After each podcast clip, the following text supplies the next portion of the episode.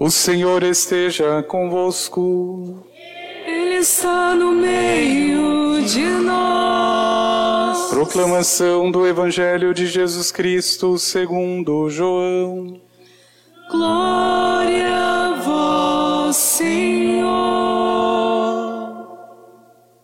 Naquele tempo, houve um casamento em Caná da Galileia. A mãe de Jesus estava presente. Também Jesus e seus discípulos tinham sido convidados para o casamento. Como o vinho veio a faltar, a mãe de Jesus lhe disse: Eles não têm mais vinho. Jesus respondeu-lhe: Mulher, por que dizes isto a mim? Minha hora ainda não chegou. Sua mãe disse aos que estavam servindo: Fazei o que ele vos disser. Estavam seis talhas de pedra colocadas aí para a purificação que os judeus costumam fazer. Em cada uma delas cabiam mais ou menos cem litros. Jesus disse aos que estavam servindo: Enchei as talhas de água. Encheram-nas até a boca.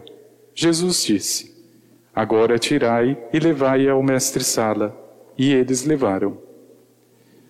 O mestre-sala experimentou a água que se tinha transformado em vinho. Ele não sabia de onde vinha, mas os que estavam servindo sabiam, pois eram eles que tinham tirado a água. O mestre-sala chamou então o noivo e lhe disse: Todo mundo serve primeiro vinho melhor e quando os convidados já estão embriagados, serve o vinho menos bom. Mas tu guardaste o vinho melhor até agora. Este foi o início dos sinais de Jesus. Ele o realizou em Caná da Galileia e manifestou a sua glória, e seus discípulos creram nele. Palavra da salvação. Glória Senhor.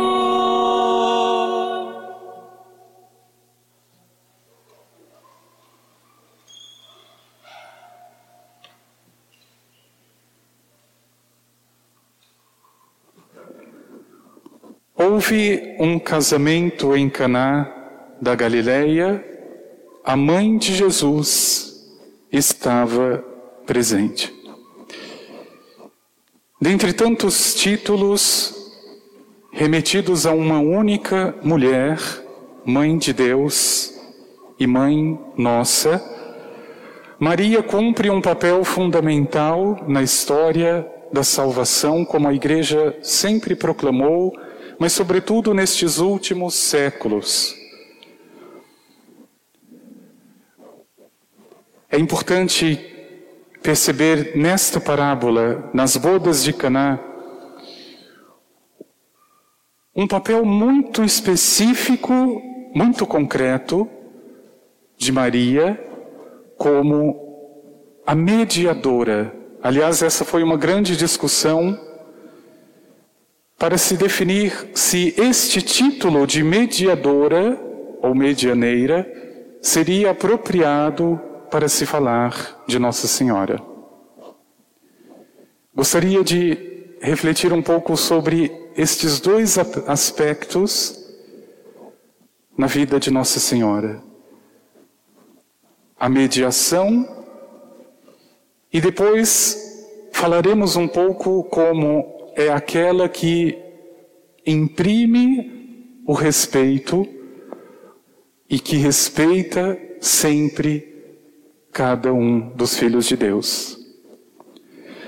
Todos nós lembramos, irmãos, na década de 60, houve uma grande reunião com bispos do mundo inteiro para se definir a igreja deste século, a caminhada da igreja como um todo, e um, entre tantos outros temas, assuntos debatidos, o papel de Maria na história da salvação. Entre este papel se destacava essa característica. Como podemos falar de Maria como aquela mediadora, como aquela que intercede, ou como aquela medianeira entre a humanidade e o próprio Senhor? E não por acaso começou entre os próprios bispos e os estudiosos uma grande confusão, porque eles, alguns achavam que seria muito forte atribuir o título de medianeira ou de mediadora a Maria, tendo em vista aquilo que o Evangelho de João vai dizer, que existe apenas um mediador entre Deus e os homens, o homem Cristo Jesus. Hoje eu ainda estudava um autor que tinha sido convertido para o catolicismo, chamado André Frosnard, e ele voltava a essa questão para refletir sobre a mediação de Maria com um exemplo muito claro e muito específico para entender o que significa Maria mediadora ou medianeira. André Frosnard dizia: Ora, eu não sei por que nós temos tanta dúvida em dizer e proclamar Maria como mediadora. Se a mediação é uma característica da rotina, da vida de todos os dias das mulheres. De fato, disse esse autor, são as mulheres que fazem a mediação entre o pai e os seus filhos são elas que fazem o intermédio entre um filho e o outro filho. São as mulheres que fazem a intermediação entre o seu esposo e os vizinhos. São as mulheres que fazem a intermediação entre o nada e a vida quando elas aceitam dar à luz a uma criança. São as mulheres, dizia ainda esse autor, que na igreja são a maioria que se colocam entre Deus e a humanidade, porque é constatado, a maioria dos que rezam na igreja são mulheres. São as mulheres a maioria nos claustros, nos conventos onde o trabalho principal é oferecer a vida em oração pela humanidade. E aí terminava e concluía este autor. É tão difícil assim entender que uma mulher, anunciada por um anjo de Deus, seria diferente de todas as outras nesta característica que é fundamental para todas as mulheres de serem mediadoras. Meu irmão e minha irmã, e por isso o Evangelho retoma falando da mediação mais uma vez da mãe de Jesus. Numa cena para nós tão conhecida das bodas de Caná, onde porventura queria dizer, claro, algo muito mais do que um casamento, esta parábola ou esta imagem das bodas está dizendo que Maria está presenciando a nova aliança, o novo vinho que é Jesus Cristo. Mas é claro que aqui a imagem do casamento é que importa para nós.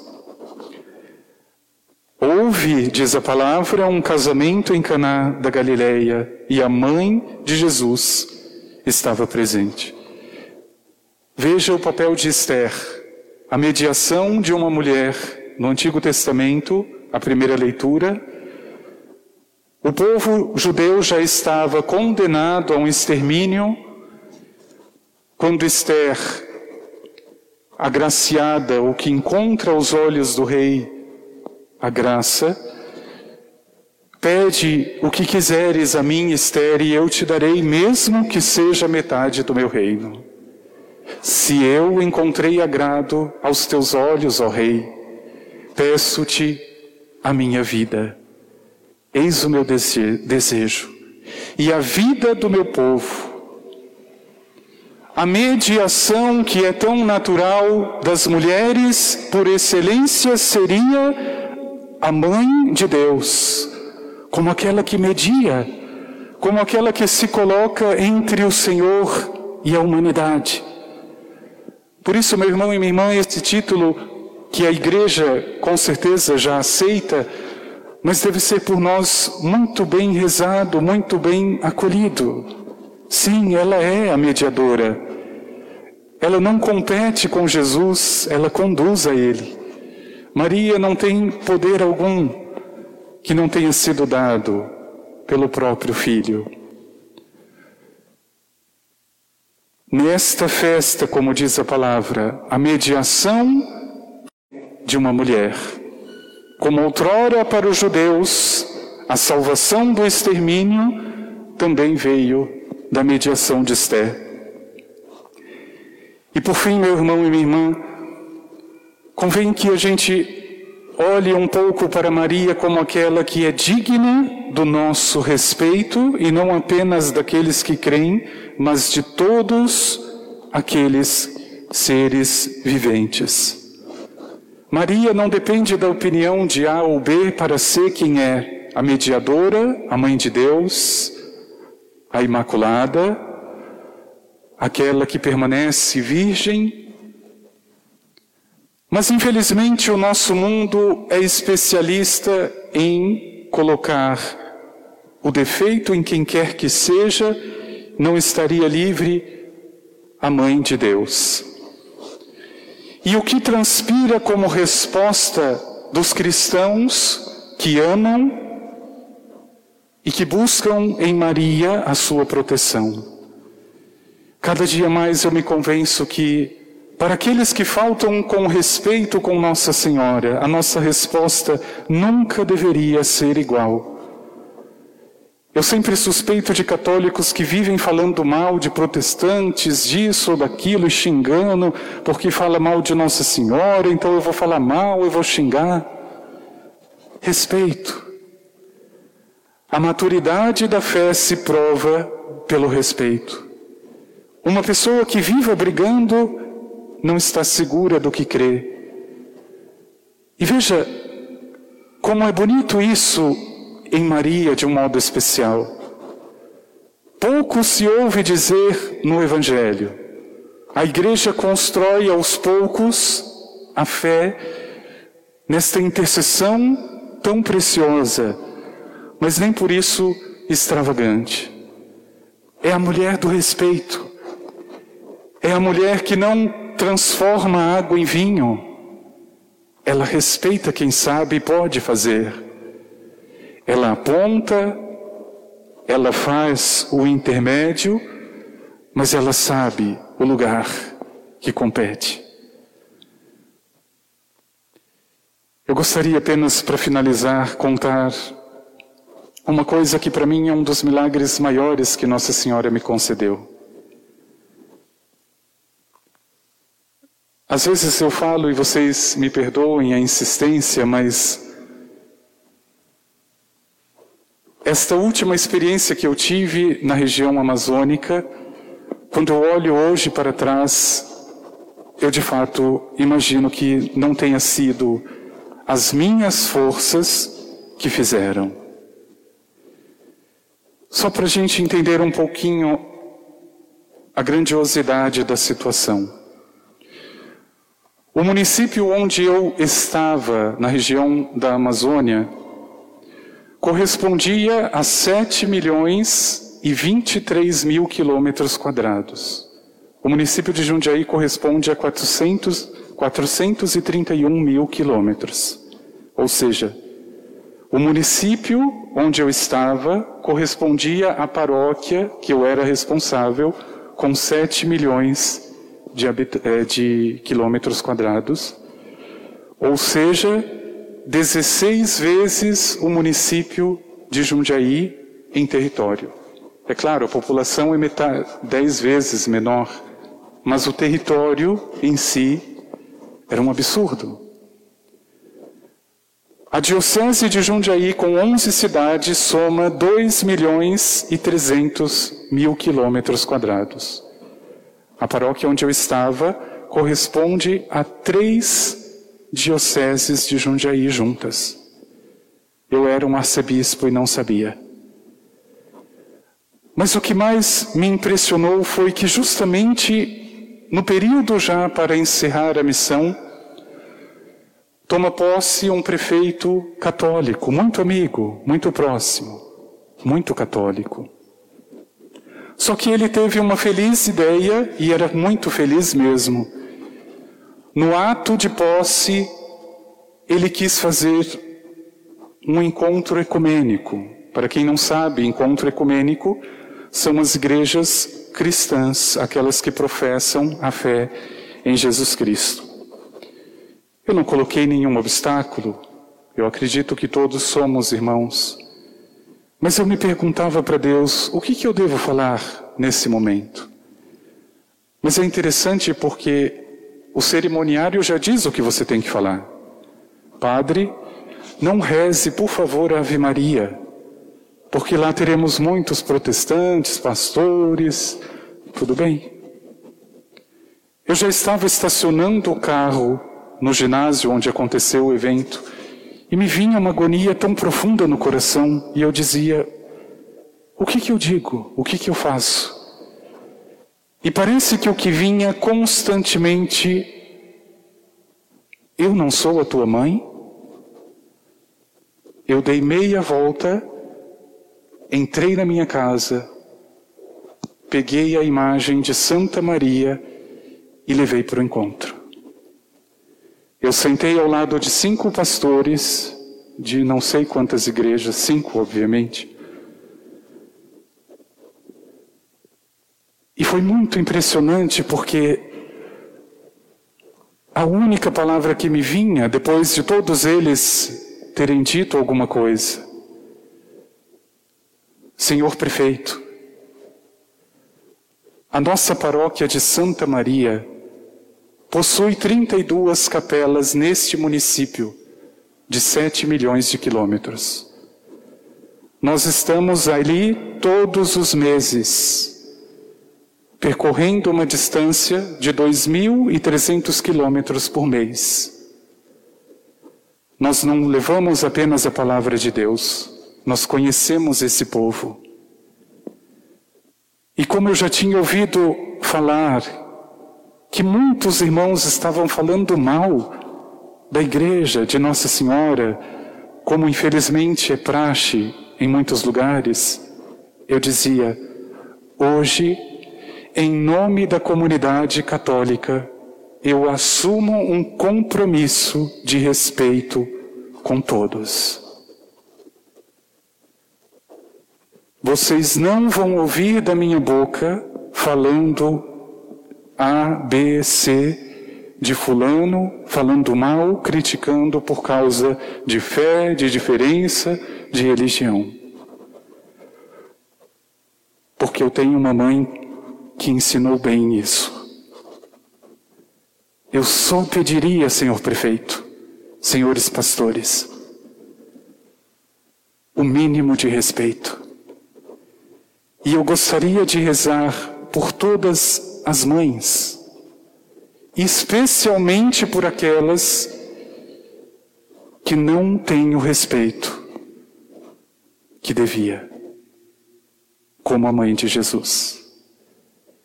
E eu não sei como, mas aquele ginásio e os pastores rezaram a Ave Maria. Houve um casamento em Caná e a mãe de Jesus estava.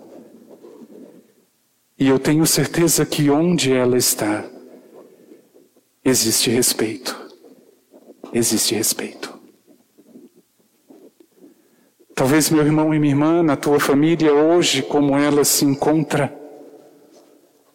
se Maria estivesse ali, mais presente, eu não tenho dúvida, haveria mais respeito, muito mais respeito. Isso é coisa de mulher e é coisa de mãe. Ela consegue enxergar além. É isso que me leva a respeitar. Na pessoa de Maria, todas as mulheres. Por isso, meu irmão e minha irmã,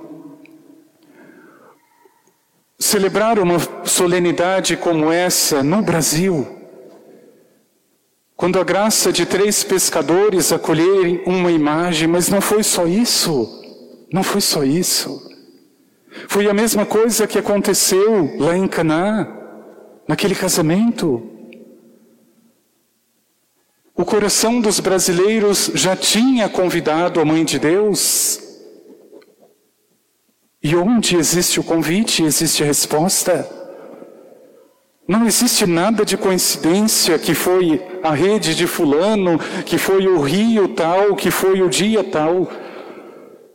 Foi o tempo de Deus que não é o nosso.